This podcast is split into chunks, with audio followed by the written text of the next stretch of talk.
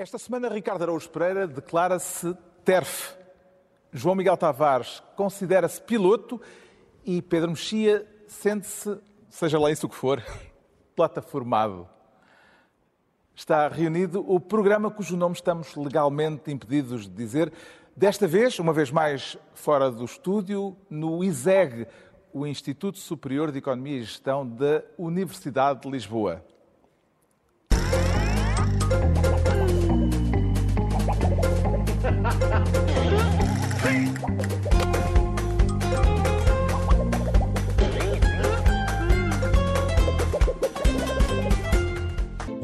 Programa cujo nome estamos legalmente impedidos de dizer tem o patrocínio da Lexus, uma marca automóvel extraordinária que não impede a utilização do seu nome neste podcast.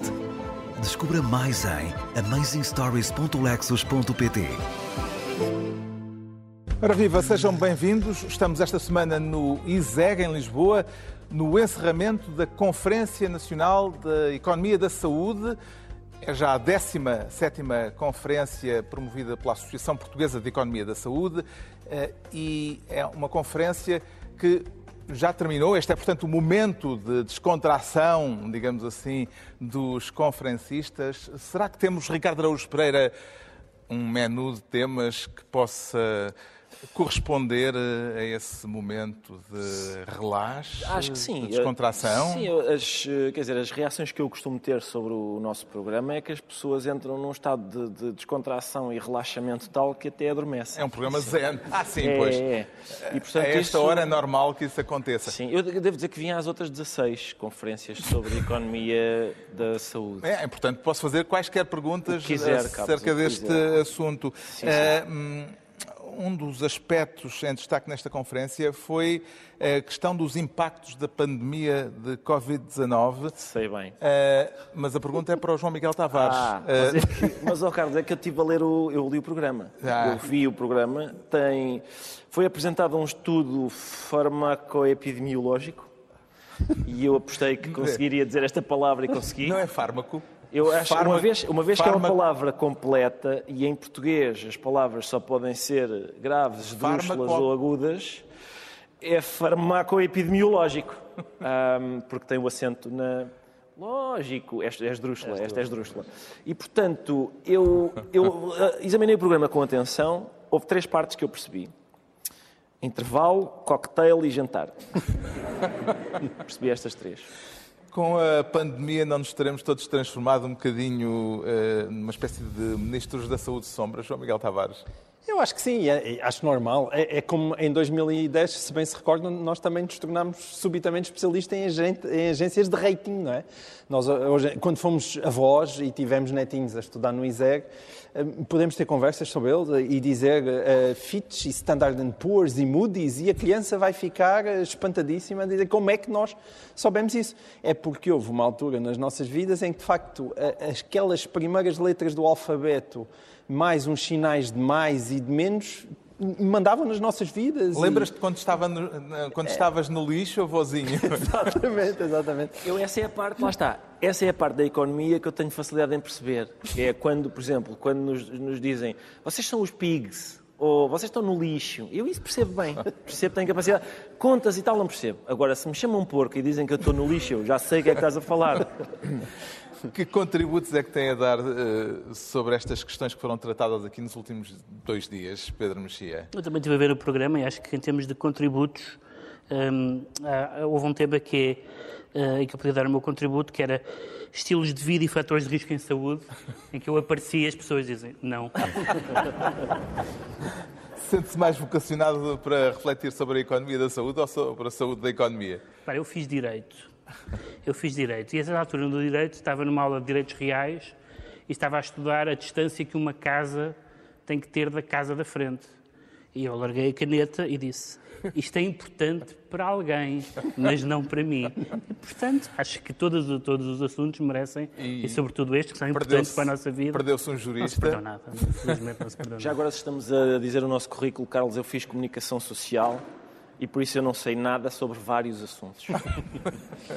que é o que define a comunicação Certamente. social. E o que define este Confirmo, programa. confirmo. Ah, sim, e o programa também. Bem, vamos então às questões da atualidade política que está ao rubro nesta altura, num momento de incerteza, como há muito não se via, e é por isso que o João Miguel Tavares quer ser ministro do estado do orçamento. E qual é o estado da arte eh, no final de uma semana de negociações intensas como foi esta, João Miguel Tavares? Eu acho que o melhor para perceber isso é, é aquela canção do beijinho do Hermano José, que é aquela que começa vai com cantar. Ó chega cá, não vou, tu és tão linda, não sou, fechou, dá-me um beijinho, não dou.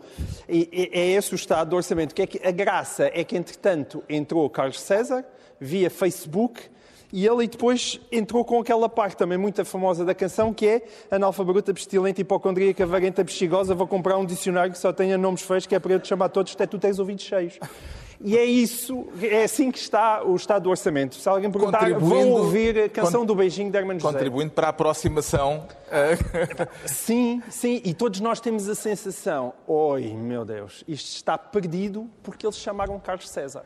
Quem é que lhe parece mais próximo, apesar de tudo, de poder eh, eventualmente chegar eh, a um acordo com o Governo para viabilizar o orçamento? O Bloco de Esquerda ou o PCP?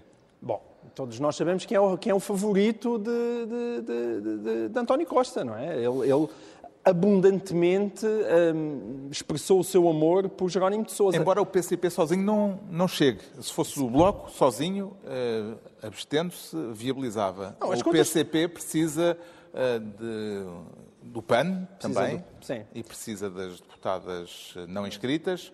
Eu acho que é evidente, a, a preferência será sempre o PCP, não é? Sempre apresentado como o parceiro estável. O que é que o problema do PCP é que dá a ideia, neste momento, que não está estável dentro de si próprio. Ah, os, os comunistas são ótimos a não passar coisas cá para fora. E, e- e enquanto nós vemos PS, Tem uma PSD, longa tradição e tem uma longa tradição de estarem todos de caladinhos lá dentro. E essa, e, essa, e essa tradição continua. Mas começamos a ouvir uns zunzuns que, mesmo dentro do PCP, dentro da- do Comitê Central, há de facto uma divisão, provavelmente como nunca terá havido na história do PCP.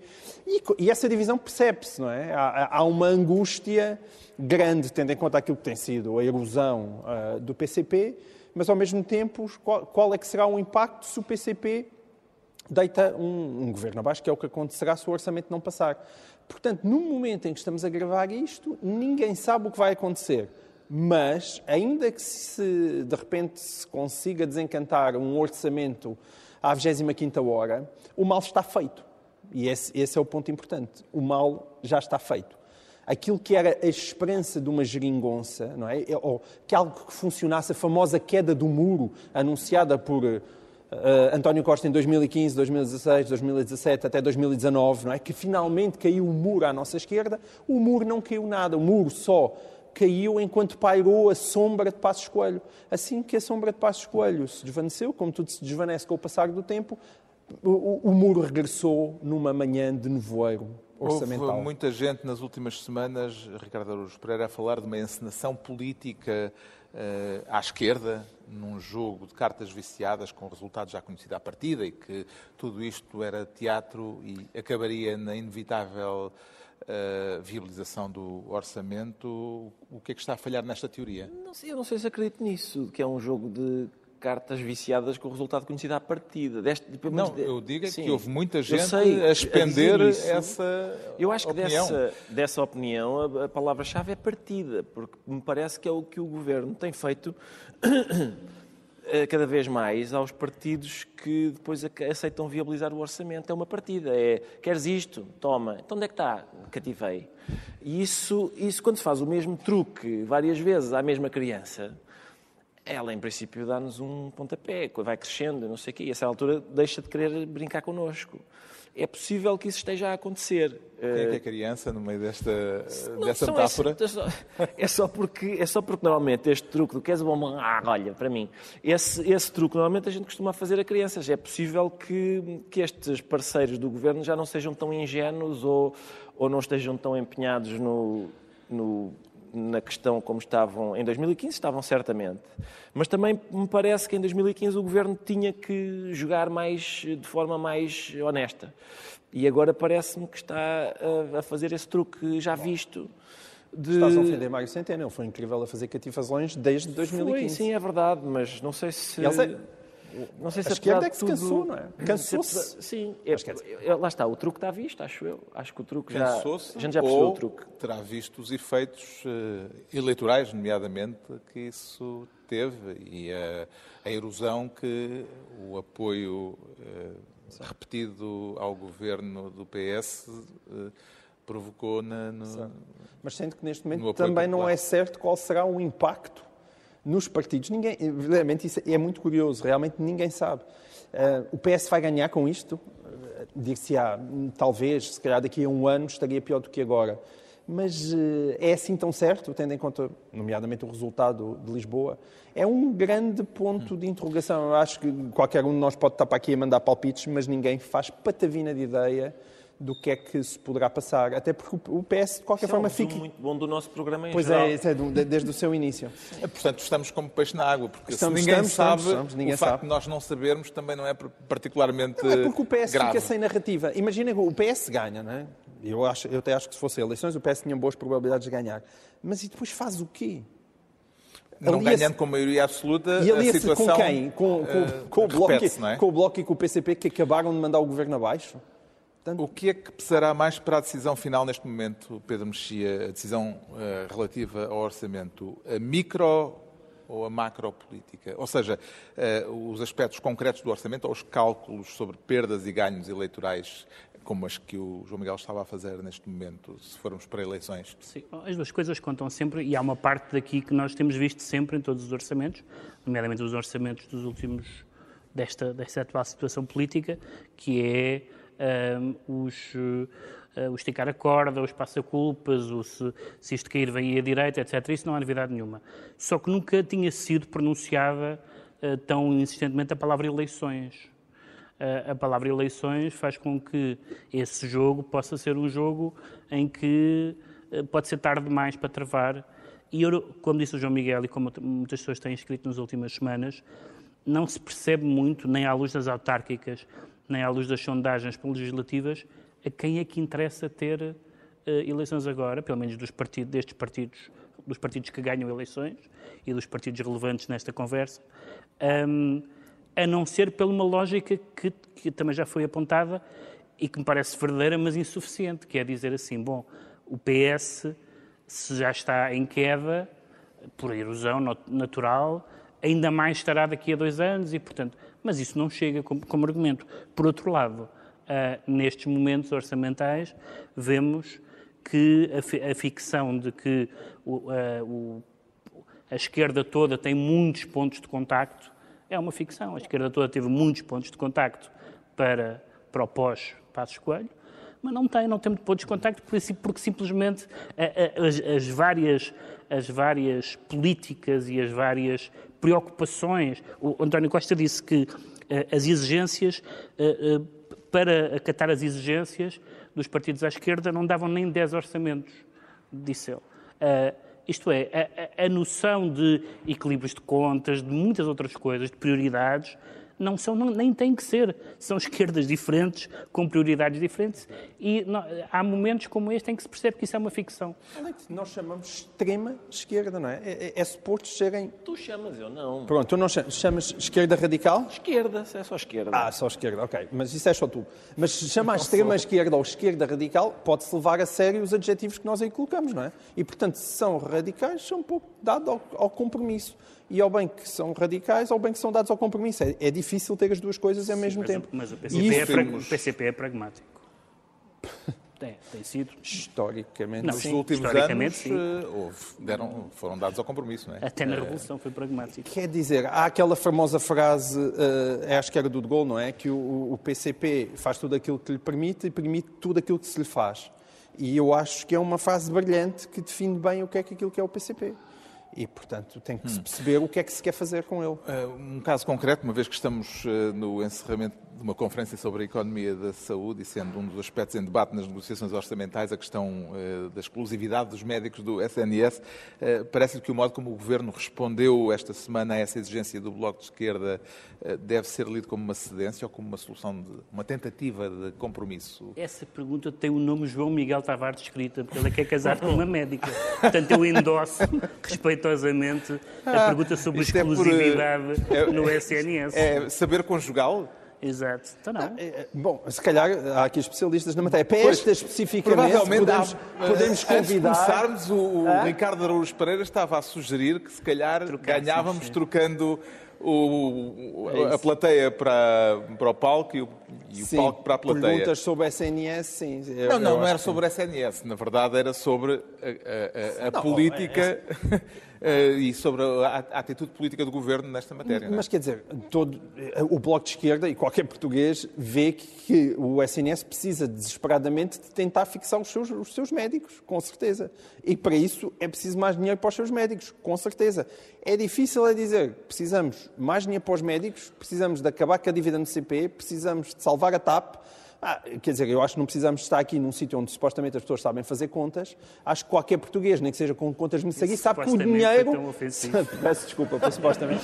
Peço desculpa pelo supostamente. E, e, quer dizer, qualquer pessoa que lide com dinheiro sabe que o dinheiro não dá para tudo. Mas realmente, quando nós chegamos a discussões sobre orçamento de Estado, parece que.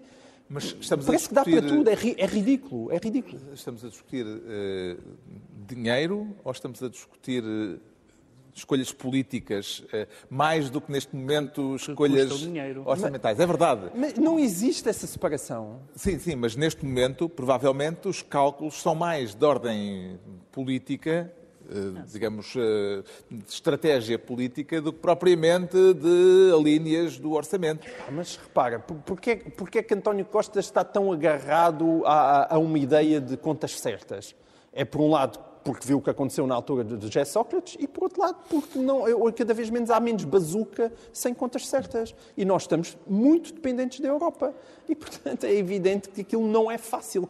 Ele não, não pode simplesmente abrir a torneira. Quer dizer, isso seria uma desgraça ainda maior. Vê no PS, Ricardo Araújo Pereira, uma intenção genuína de fazer eh, cedências ou de conceder eh, aos partidos mais à esquerda eh, digamos, eh, eh, pontos de entendimento eh, ou antes uma tentação de forçar a barra, considerando que se houver eleições antecipadas, quem terá mais a perder serão justamente Bloco e PCP? Acho que é a hipótese B. B. Mas sim. Eu, antes, a barra. antes queria, queria demarcar-me do que o João Miguel disse, porque ele, aquele comentário sobre estamos perante pessoas que supostamente sabem fazer contas, quer dizer, eu sei que sabem e eu sei e eu respeito muito universidades como o ISEG, porque sei que são universidades como o ISEG que, formam as pessoas que vão falir as empresas da manhã.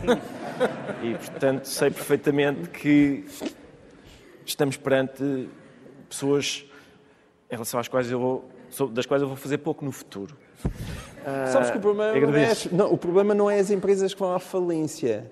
O problema é as empresas. Um não, mas não. O problema maior em Portugal é as empresas que o país não deixa falirem. Pois está bem. Esse está é bem, o verdadeiro sim. problema. Mas eh, deixa-me. A, a, pergunta é se eu acho que eles estão com vontade de ceder ao, às exigências do, da esquerda ou se estão a tentar forçar.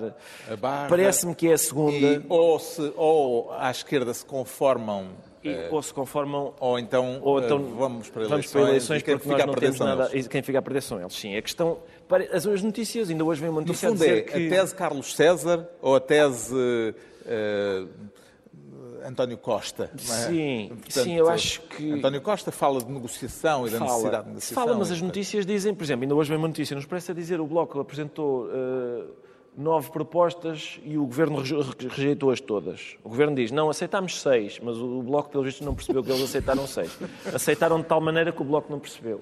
Eu não sei é se isso, eu, portanto é possível que o, que o PS esteja com essa atitude de se houver eleições, melhor, porque quem perde são vocês e em princípio ganhamos nós. Pode acontecer que se esse cenário se concretizar, o António Costa um dia esteja a dormir e lhe apareça o fantasma das eleições passadas, que é o Fernando Medina, a dizer Cuidado é Banizer, que eu também me armei em esperto e não resultou.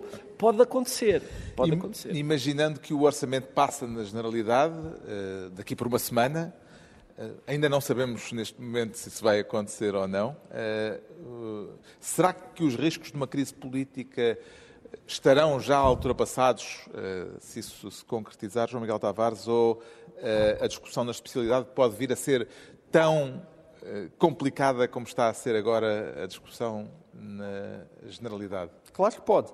E esse, esse é um bom ponto do qual ainda ninguém sequer está a falar, porque primeiro há outra etapa da aprovação na generalidade, mas a, a discussão... Nada está resolvido se Pois passar não. na generalidade. Não, aliás, nós recordamos de anos anteriores de bastantes confusões acerca disso, não é? E mesmo E há António Costa... coligações negativas. Coligações negativas, e António Costa está a dizer que é um abuso de- e que, não, que assim não, não pode governar. Se ele já fez essas ameaças no, no passado, imaginemos em, em, em 2021. É, é possível que neste momento o PS hoje em dia é um partido muito profissional não é? e, e faz aqueles focus group para saber o que é que o país pensa. Eu imagino que os focus group neste momento já devam andar a ferver, a fazerem perguntas atrás de perguntas sobre o que é que o PS há de fazer. Se calhar, se entretanto, entre a genera- mesmo que isto passe na generalidade e a especialidade, algum focus group dizer, disser se calhar melhor é mesmo ir para eleições, há sempre aí ótimas desculpas para mandar outra vez o governo abaixo.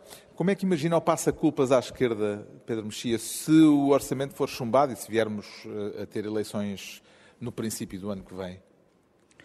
Bem, O passa-culpas eh, foi.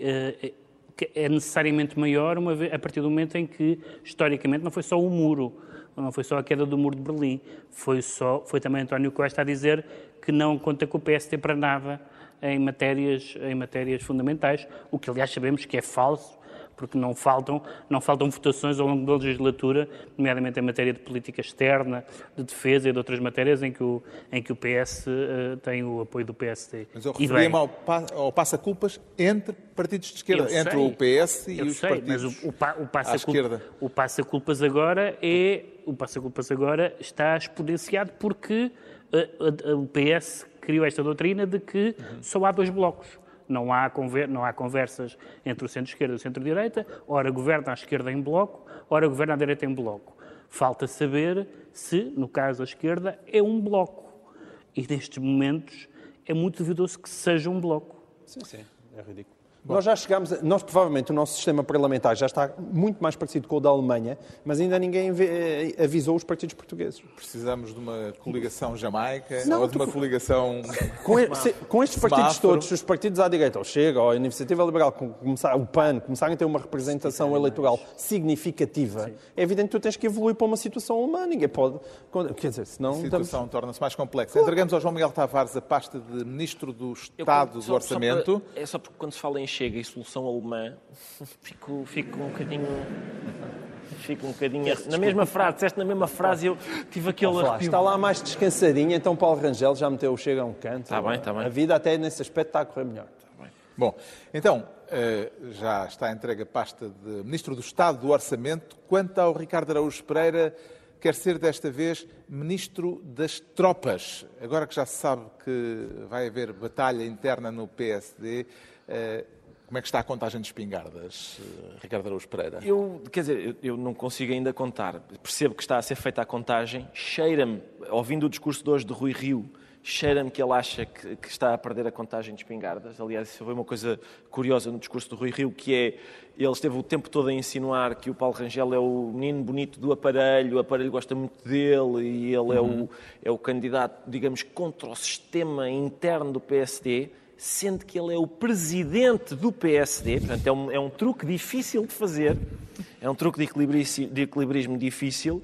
Eu gosto muito de eleições internas dos partidos porque há, aquele, há aquelas lutas sangrentas internas ah, e, e depois eh, a seguir, imediatamente a seguir às lutas sangrentas internas, agora vamos agregar. Ah, Eu gosto desse esforço. Agregar, ou se for o Rui Rio, é agregar. Se for o Paulo Rangel, agregar, juntar e O unir. Rio agregou muito. Ele gosta de sinónimos. Mas, ah, Rui Rio escolheu o Porto para, eh, para se apresentar eh, nesta sexta-feira como pretendente eh, ao novo mandato, a um novo mandato à frente do PSD. Vê simbolismo no facto do anúncio ter sido a norte. Sim, quer dizer, eu, eu vi algum simbolismo, mas não nisso. Eu, vi, eu ouvi o discurso do Rio, gostei muito, do, eu gosto muito deste tipo de discurso, até porque ele estava, estava entusiasmado. E ajudam-te a fazer o programa de domingo à noite? Não sei ainda, mas talvez. Mas ele disse, por exemplo, ele disse coisas. É, mais, é sempre mais giro quando ele não está a ler os papéis, não é? Quando ele está a ler os papéis, em princípio, teve a pensar naquilo. Mas quando os jornalistas lhes fazem perguntas, diz a primeira coisa que lhe ocorre. E a certa altura ele disse: eu, eu quando me picam vou melhor e eu estou picado. E, e aí ele demonstra de facto que é um candidato pouco convencional, porque eu pessoalmente quando, quando escolho uma metáfora tauromáquica, eu sou o toureiro, não é? Não, não vou para metáforas em que eu sou o novilho. Uh, e ele sim. Na verdade, e uma é discussão interessante até sobre o Rui Rio, pelo menos como líder da oposição, mas não só, mas neste caso como líder da oposição, é saber se é uma vantagem ou uma desvantagem de dizer exatamente aquilo que se pensa. Ele diz exatamente aquilo que pensa. E, em geral, é uma catástrofe. Não, isso é catastrófico. É, aliás, o, é, mas há pessoas que, acham que isso é ótimo na política. É o que me afasta do Facebook. As pessoas têm Facebook, ligam o Facebook e diz lá, em que é que estás a pensar? E é por, precisamente por nunca responder a essa pergunta que a minha vida social tem algum êxito. Se eu, se eu dissesse o que é que estou a pensar, em princípio, uh, corria muito pior do que corre. No essencial, o que é que distingue de forma mais expressiva as candidaturas de Rio e hum. Rangel, Pedro Mexia? Várias coisas. Aliás, o, o, o Rui Rio hoje elencou-as uh, e, e, o Paulo Rangel tinha feito também algumas, uh, tinha falado em algumas, eu, mas eu diria que são três coisas muito, muito importantes. Uma em relação à, uma em relação à forma. O, o Rio chamou, ou sugeriu, que o seu opositor é um tribuno, como se isso fosse uma, uma coisa, uma coisa que, que horror. Este homem fala bem, realmente é uma coisa bastante bizarra chamar-se alguém um tribuno como eh, para o desvalorizar. Em segundo lugar, a cultura política de Rangel é evidentemente muito mais sólida. E em terceiro lugar, embora, embora Rui Rio se apresente como candidato uh, moderado, porque, porque colocando o PSD no centro-esquerda, uh, na verdade, em áreas muito significativas, e Rangel pegou nelas todas no lançamento da candidatura, Rui Rio é um radical. Rui Rio é um radical no seu entendimento da justiça, Rui Rio é um radical no seu entendimento do jornalismo e Rui Rio é um radical, não é um radical, mas faz-se uh, no entendimento das alianças que o PST pode ter à sua direita. E, portanto, em todas essas matérias, acho que a vantagem, já vamos falar de outro partido em que isso não é assim, a vantagem é que é clarinho a diferença entre os dois. E não estou diferenças políticas, não estou não é? a imaginar muitas pessoas sentadas a dizer, sem saberem qual, em qual das é que vão votar. E as diferenças de personalidade também são significativas? Sim, mas as, as diferenças de personalidade, apesar de tudo, não são... Uh, o Rio tem essa, tem essa personalidade, tem esse lado da teimosia, tem esse lado de dizer aquilo que pensa. Eu ainda estou para perceber se o Twitter dele é mesmo dele, porque realmente aquilo é, é bracadabrante. sim, 500 vezes. Pois está Ele bem. não mente. Uh, Ele diz sempre o que pensa. Mas eu não, não creio que a questão essencial seja a, a personalidade. A questão é saber onde, é que está, onde é que se situa o PSD, qual é, a, qual é a estratégia do PSD e se faz sentido ter um líder que diz estamos no centro-esquerda, mas disponíveis para chegar ao governo com a extrema-direita. Há quatro anos, Rui Rio prometeu o famoso banho de ética na política. Há dois anos, depois de eleito, entrou uh, no Congresso de braço dado com Santana Lopes, quando Santana Lopes ainda era do PSD, uh, eh, depois de, ter, de o ter derrotado. Agora, depois desta apresentação no Porto, quais é que lhe parecem ser as ideias fortes com que o atual presidente do PSD se propõe ser reeleito, continuar a ser presidente do PSD, João Miguel Tavares? Eu acho que não é por acaso que uh, os títulos que eu vi nos jornais antes de vir para aqui uh, sublinhavam a frase do eu estou picado, é? e eu sou, sou, melhor quando sou picado. E estas declarações do touro número 5 na Arena de Sevilha parece-me uma coisa completamente deslocada, mas que é mais uma vez uma tendência portuguesa que, que, que vem. Isto é uma declinação do, do animal feroz. é, é, é é, é sempre a obsessão pelo homem forte. É uma mas é coisa é bom, que atravessa é a, política portuguesa constantemente. Era, era, é bom ele ir à luta, é bom haver dois candidatos. Não, duas é bom, propostas. é bom ir à luta, mas eu fico doido quando alguém me diz que só se estiver picado é que eu mostro o melhor de mim. O que, que é que isso significa? O que é que isso Então, então, quando isto está aborrecido, não me apetece trabalhar? Não... eh, fico em casa, não vou para o Parlamento. Eu não, não consigo perceber. Eu acho que quem é bom no seu trabalho, claro que vai se revelar nas alturas mais complicadas, mas quer dizer, mas não fica a dormir em cima da bancada quando o coisa está aborrecido, nem diz, não, oh, oh, senhor Primeiro-Ministro, não se incomoda a ir ao Parlamento tantas vezes, porque realmente uh, deixe estar, deixe estar, que é o que diz, uh, que é o que diz Rui Rio. E, portanto, acho que faz, eu concordo totalmente com o Pedro Mexia, acho que ninguém tem dúvidas nenhumas, acho que poucas vezes deve ter havido eleições tão clarificadoras no, no PSD. São duas pessoas muito distintas uma das outras, não só em personalidades, como no discurso e naquilo que apresentam no país. Só uma última nota. Para mim, há coisas que fazem uma diferença gigantesca. Eu também tenho, é, é a minha costela de gestor, que é, é a qualidade das equipas. E aí Rui Rio fala, falha catastroficamente, porque o Rui Rio tem uma equipa vergonhosa, vergonhosa. Não há três, quatro pessoas que a gente olhe para a equipa do Rui Rio e diz bravo, aqui está uma pessoa realmente inteligente. Não há ninguém, não, há ninguém. Só as pessoas do PSD que já saíram em defesa de Rui Rio, meu Deus. Ah, sim, é um, podes dizer é, também. É tens o Miranda Sarmento, tens alguns. Mas aquela, aqueles mais próximozinhos, é pá, não. Algum palpite sobre o desfecho, depois de, da contenda que aí vem?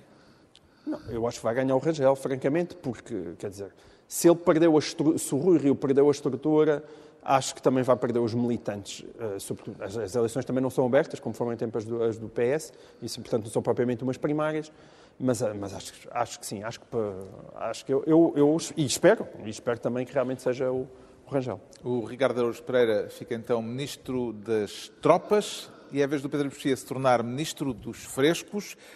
Os do museu ou os do supermercado, Pedro Mexia? Eu não tinha pensado no museu, mas de facto faz sentido, porque se trata do CDS uh, eh, e, e, nesse sentido o CDS é um partido, é um partido que tem 50 anos. Parece-lhe comparável nesta altura a um museu.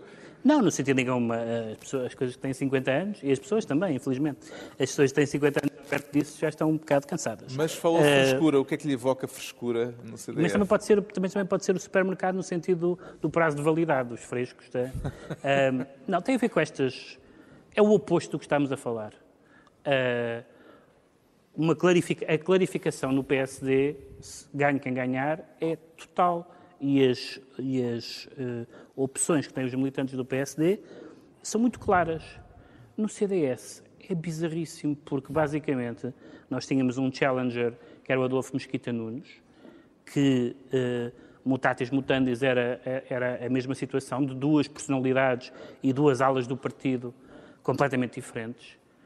Nuno Melo e Francisco Rodrigues dos Santos não são pessoas diferentes, nem ideologicamente, nem em quase nada, a não ser que um é da seleção A e outro é do sub-21.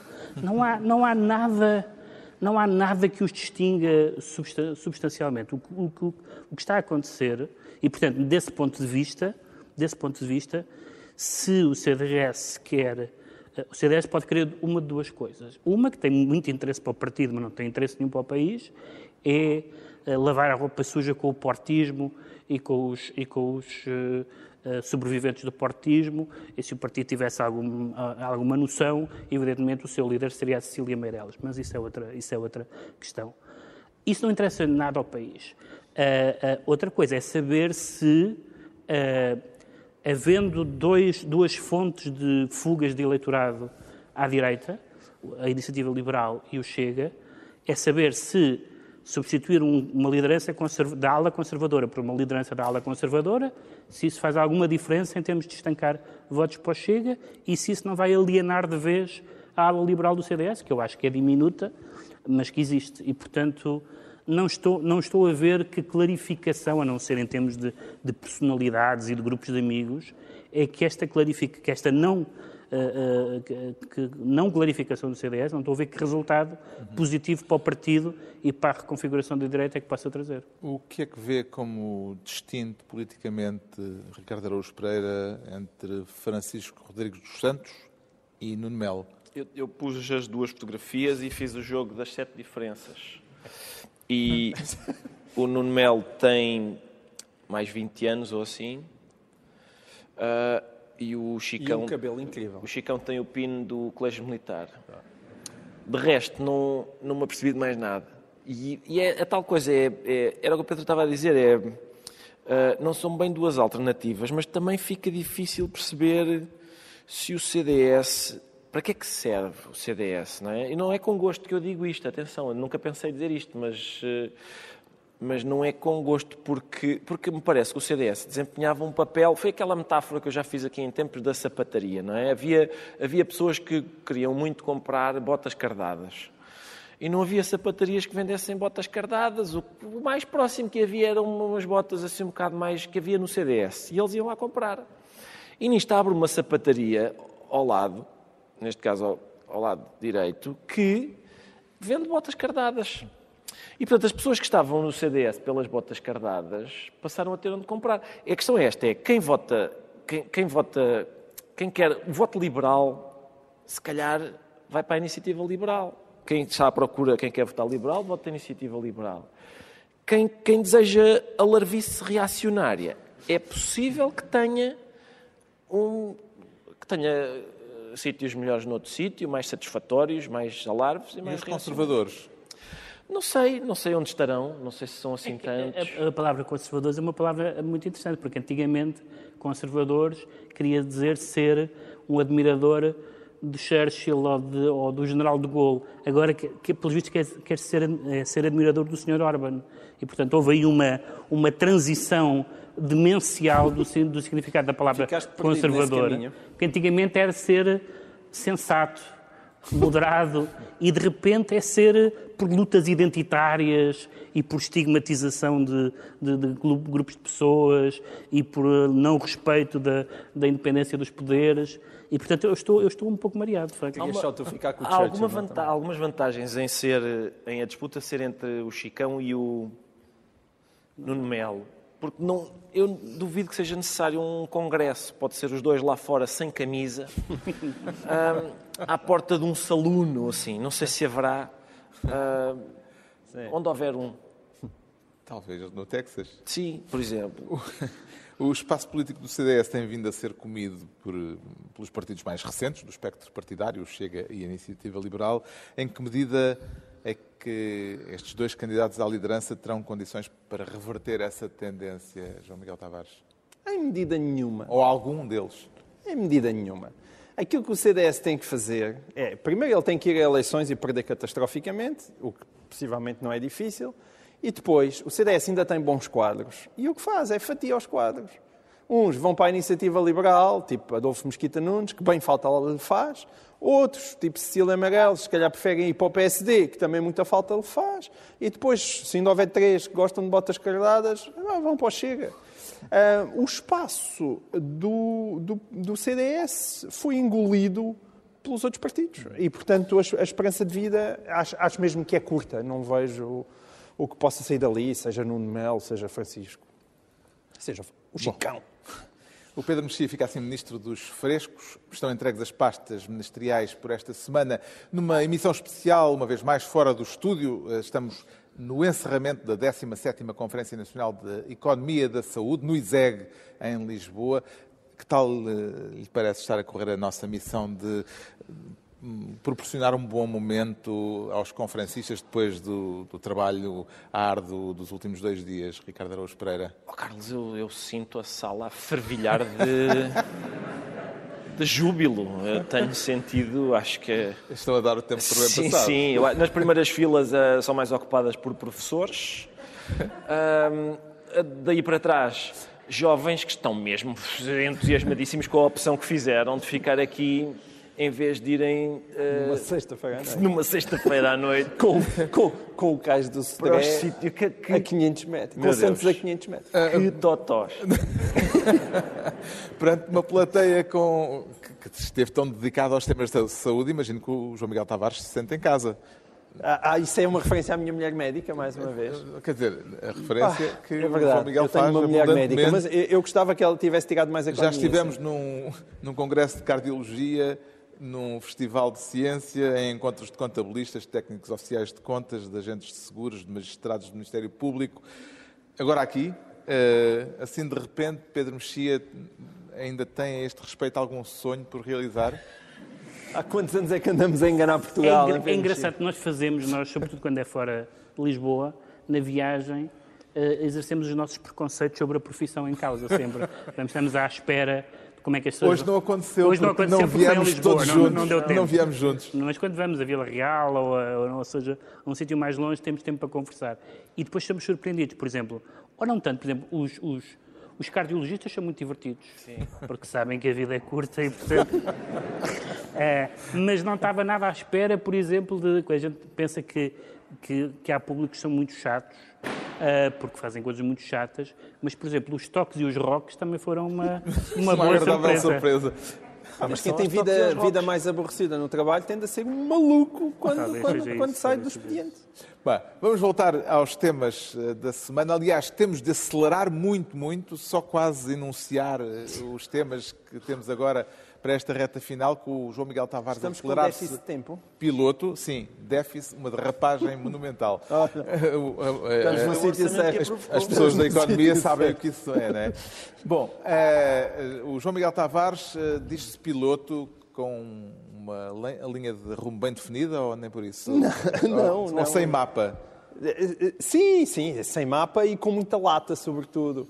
E, Isto é a propósito dos chamados eh, eventos piloto da cultura é, nós já falámos. que aconteceram aí em maio, coisa assim, Sim. abril, maio, Foram, e que sim, ainda não se sabem os resultados. Na verdade, uns ainda foram em, foram em abril.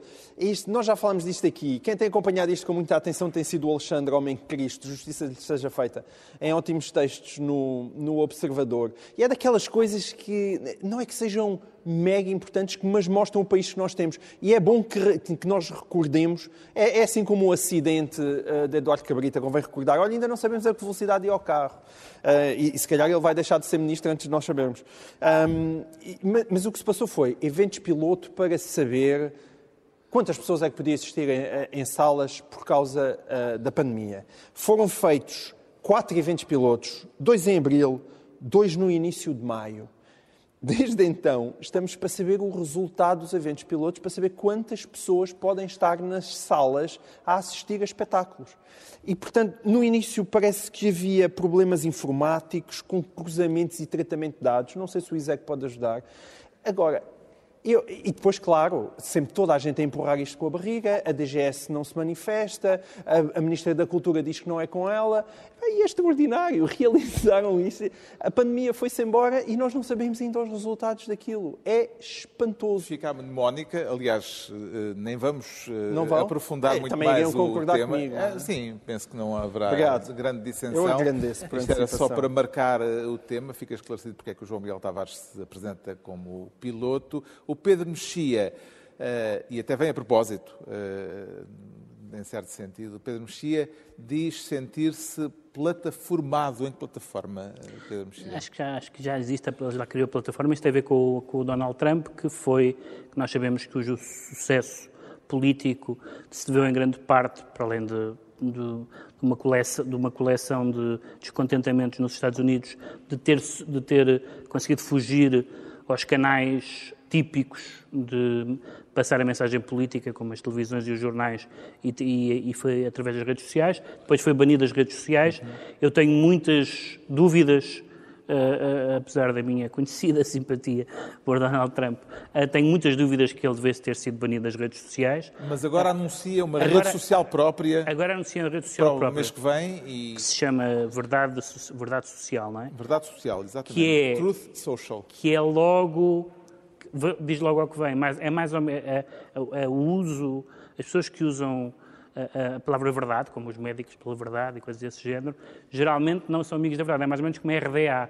A RDA tinha ali um D que a gente sabia que não era verdadeiro e, portanto, só anunciar-se que é pela verdade, nós já sabemos o que é que isso significa. Suspeito que esta, a esta o Ricardo Araújo Pereira vai aderir e vai abrir conta. Na Verdade Social. Na- Na verdade, social, estou ansioso. Ansioso, eu gosto Eh, muito. já sabemos então porque é que Pedro Mexia se anuncia plataformado. Agora vamos tentar perceber rapidamente também porque é que o Ricardo Araújo Pereira se declara TERF. TERF. E isto é uma coisa complicada de explicar. É complicada porque e nova. Tem que se, complicar, tem que se explicar à, à partida o que é que isto Sim, quer dizer, este acrónimo TERF significa em inglês. Trans, Trans Exclusionary Radical Feminist, que foi o que chamaram à, à Margaret Atwood esta semana. É, significa, portanto, é feminista radical, excludente. Trans-excludente. Trans-excludente. Que, Trans-excludente. que exclui os, que exclui os trans. trans. Sim. Sim. A Margaret Atwood, atenção, ela não disse uma palavra tecnicamente. O que ela, Ela fez, fez um foi- retweet. fez um- é isso, é retweet, fez um retweet de um artigo em que uma senhora discutia ah, o seguinte: a ideia de. Era a, ideia, era, era a tese dessa senhora, é a palavra mulher está a ser substituída com uma frequência inquietante por, por perífrases. Por exemplo, em vez de dizer, ah, sei lá, as- as- por exemplo, substituída por pessoas portadoras de vagina, ou, ou por eh, coisas assim, ou por pessoas que têm útero. Ou, ah, e porquê? Para, para que não se, para não melindrar pessoas que também têm útero, por exemplo, mas que não se consideram mulheres. Não é? A questão é essa. É, é, é um- que é não ao têm contrário. outro e que se Exatamente. consideram mulheres. E, portanto, e essa, é, essa é, é uma ideia que pode ser talvez debatida, acho eu. O que as pessoas, eh, o, ar do tempo é este, é, as pessoas imediatamente começaram a dizer que a Margaret Atwood era transfóbica. Ora, transfóbico significa odiar trans. Odiar. Não me parece que seja isso. Tenho, eh, atenção, as pessoas têm todo o direito em, em dizer isso. Eu tenho sempre dito, as pessoas têm o direito a fazer interpretações absurdas do que se diz. É um direito. Ou seja, é possível ler os maias e dizer não gostei nada deste livro sobre a civilização maia. Podem dizer, podem dizer. Agora, a liberdade de expressão não acaba aí. A gente pode dizer, olha, a sua interpretação é estúpida. Está bem, é estúpida. E, e é isso. Eu gostava que a gente mantivesse essa, essa hipótese de dizer quem chama a Margaret Atwood transfóbica quando ela claramente não é, está a cometer uma injustiça Margaret imbecil. Atwood, que é uma, uma escritora eh, reconhecida também pela hum, causa feminista. Exato. Bom, está na altura dos livros, eh, já não temos eh, quase tempo nenhum, e esta semana eu trago um monumento da literatura ocidental e um acontecimento editorial que será seguramente um dos livros do ano em Portugal. Acaba de sair uma nova tradução integral da Divina Comédia de Dante. A tradução é de Jorge Vaz de Carvalho, o professor de literatura que tomou o lugar do barítono que teve uma importante carreira internacional nos principais palcos de ópera. E depois de outras traduções de grande folgo, como a do Ulisses, de James Joyce, Jorge Vaz de Carvalho dedicou vários anos a esta tradução da Divina Comédia, respeitando integralmente o ritmo e a rima da poesia de Dante. Evidentemente, não tenho eh, competência para a avaliação profunda deste trabalho, ainda também só eh, li algumas passagens, mas a musicalidade das partes que já pude ler, eh, mantendo o esquema original de Dante, a famosa à Rima, eh, faz-me pensar que esta é uma versão que vai ficar como tradução de referência. Aliás, numa primeira impressão, bem mais coloquial, apesar da dificuldade, que é óbvia logo à primeira leitura, bem mais legível do que aquela que Vasco Graça Moura publicou em 1996. Temos, portanto, a Divina Comédia, editada pela imprensa nacional, mas como em 2021 se assinalam os 700 anos da morte de Dante Alighieri, há mais Dante nos escaparates e o Pedro Mexia também eh, traz como sugestão o poeta florentino. Sim, é uma, é uma biografia. eh, É um senhor que passou à posteridade com isto na cabeça, o que é- mostra que é um grande poeta. Não sei se conseguem ver. Eh, mas hum, tem- é, uma- é uma- é um livro de divulgação, mas é um divulgador erudito eh, e que nos mostra, eh, entre muitas outras coisas, como é possível que, eh, embora a a Divina Comédia esteja mergulhada no cristianismo, não é preciso ser, evidentemente, cristão para ler e apreciar a Divina Comédia, embora o, o- o Dante tenha sido uma das pessoas que, de certa forma, inventou o amor ocidental, a, se- a senhora que gerou esse amor, ele nunca falou com ela na vida. E a terceira é que, embora fosse um poeta da metafísica e do sublime, passou a vida em conspirações, negócios e questões jurídicas e políticas. O João Miguel Tavares traz eh, memórias fotográficas de outros tempos. Sim, isto era um trabalho que eu acho que fazia imensa falta. Eh, Chama-se Fotografia Impressa e Propaganda em Portugal no Estado Novo. O Estado Novo, ah, dentro das coisas horríveis que fez, há uma que não fez. É que teve livros magníficos. Na altura, da, da- em termos sobretudo de design e de fotografia, na altura em que António Ferro estava à frente da, da propaganda, sobretudo na década de 30 e 40.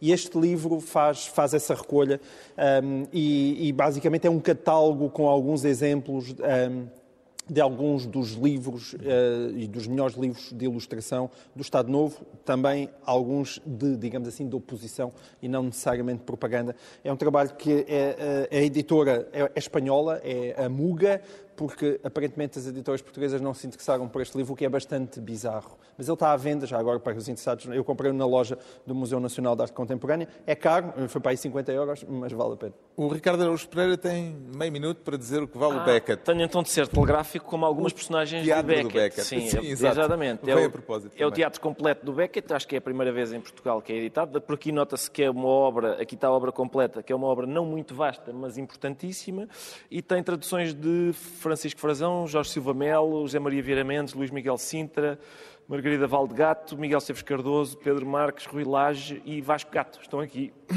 as peças todas.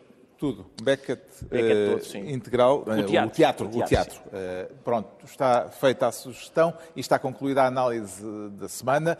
Desta vez, numa emissão especial que nos trouxe ao ISEG, o Instituto Superior de Economia e Gestão da Universidade de Lisboa, onde nos últimos dois dias se debateu a economia da saúde. Obrigado a todos pelo acolhimento. Nós voltamos eh, de hoje a oito dias para mais uma reunião do programa cujo nome estamos legalmente impedidos de dizer. Eh, com os irremodeláveis Pedro Mexias, João Miguel Tavares e Ricardo Araújo Pereira. Muito obrigado.